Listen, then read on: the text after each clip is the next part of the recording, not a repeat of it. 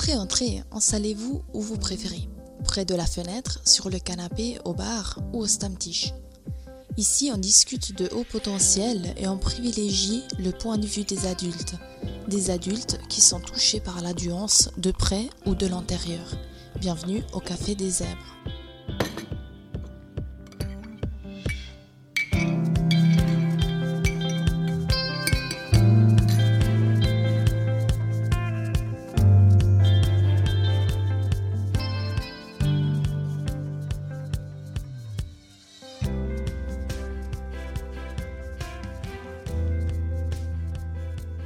Bonjour à tous et à toutes.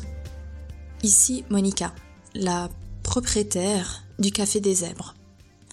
Dans cet épisode, j'aimerais faire le point sur mon chemin accompagné de l'étiquette HPI.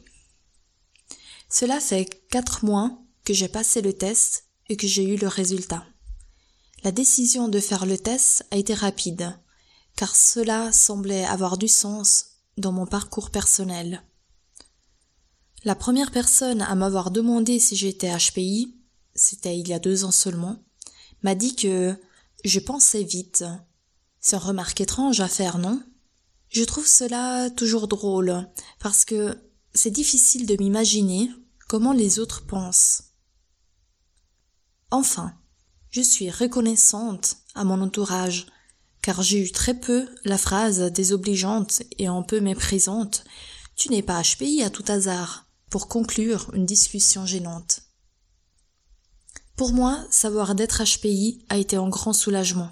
Enfin, j'ai trouvé un groupe auquel je me sens vraiment d'appartenir avec tout mon cœur, duquel personne ne pourra jamais me détacher. Cette sécurité identitaire m'a permis de m'enraciner dans le monde, de trouver ma place dans la société et de faire confiance à mon intuition je ne rentre pas complètement dans la case HPI, et c'est donc pour ça que j'ai hésité à en parler dans ce podcast. Malgré mon intime conviction d'avoir trouvé des lunettes qui expliquent au mieux mon histoire et certaines de mes comportements, je prends les distances des explications qui sont censées définir mon comportement. Le point que je veux faire ici est en e potentiel explique ma capacité à prendre vite et donc à m'ennuyer vite aussi, à m'intéresser au comment ça marche, à chercher toujours des moyens d'optimiser les aspects de ma vie, avoir eu besoin de continuer ma vie en français pour que mes pensées soient ralenties, avoir réussi mes cours universitaires en maths malgré ma légère dyscalculie. Mais le haut potentiel n'explique pas mon attirance vers la danse, ma passion pour le tricot, ma difficulté à lire et à mémoriser des textes. Ça marche seulement à court terme pour moi. Mes goûts musicaux, spoiler ou euh, je n'aime pas la musique classique. Mon besoin d'enseigner, mes difficultés à trouver ma place, à comprendre les comportements des autres et les miens. Le danger de s'identifier complètement à une étiquette est de faire des efforts pour coller à 100% à cette description, alors que ce n'est jamais le cas.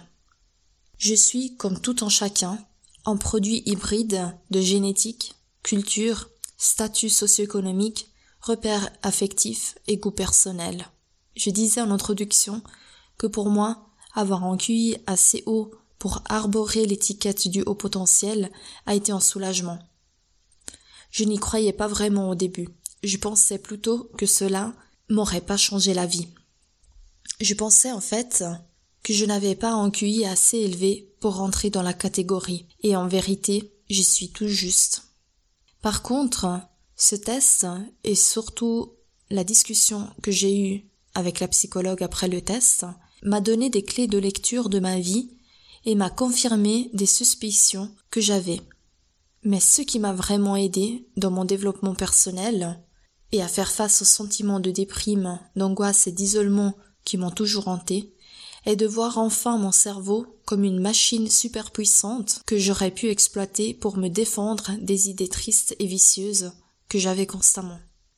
De plus, cette étiquette m'a permis de comprendre mon histoire avec des lunettes différentes.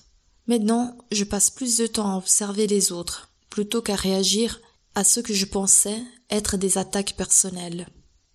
je me rends compte que ce que je pensais être dirigé contre moi n'était que des tentatives de protection. Parce que finalement, nous nous sentons tous vulnérables face aux autres. Quand on me dit de manière méprisante de arrêter de faire mon antello, je pense à l'intérieur de moi, aucune chance que j'arrête mon grand. Je respecte la volonté de l'autre de ne pas être challengé et engagé dans des discussions. Et je me fais un note antérieure avec telle personne, ne plus discuter de sujets qui sont importants pour moi. Cette étiquette m'a soulagé du poids du monde et a boosté ma conscience de moi et ma confiance. Cette étiquette me permet de mieux me repérer dans l'espace social et mieux accepter que je ne vais pas m'entendre avec tous. Mais finalement, ces pensées devraient s'appliquer à tout humain. Même si on n'est pas HPI, nous nous sentons agressés par le monde extérieur, par d'autres personnes qui souffrent autant que nous, et nous alimentons cette spirale destructrice. Alors mon souhait est que tout le monde puisse trouver une étiquette qui le rende fier à l'intérieur et qui l'aide à se tenir bien droit dans ce monde, pour lui permettre de partager la beauté, la force, la créativité et l'amour avec une ou mille personnes. En dernier point avant de nous quitter. Tout mon chemin est fait avec le soutien de thérapeutes de plusieurs sortes, de ma mère en particulier, et d'amis qui sont là pour moi et avec moi. De plus, j'ai le grand honneur d'avoir des personnes autour de moi bienveillantes et ouvertes au dialogue et à l'échange. C'est vrai que la thérapie peut être très coûteuse, et ce n'est pas évident de trouver les moyens pour cela. Dans tous les cas, je vous conseille de pratiquer des activités qui vous plaisent, et de la méditation et de la visualisation. Pourquoi pas? On trouve très facilement des applications gratuites qui vous permettent de faire cela. Mais surtout, persévérez, persévérez, persévérez. Le chemin est long et tortueux. Voilà le point de mes réflexions actuelles et de mon chemin de vie, lui aussi actuel. À tout bientôt au prochain épisode du Café des Zèbres.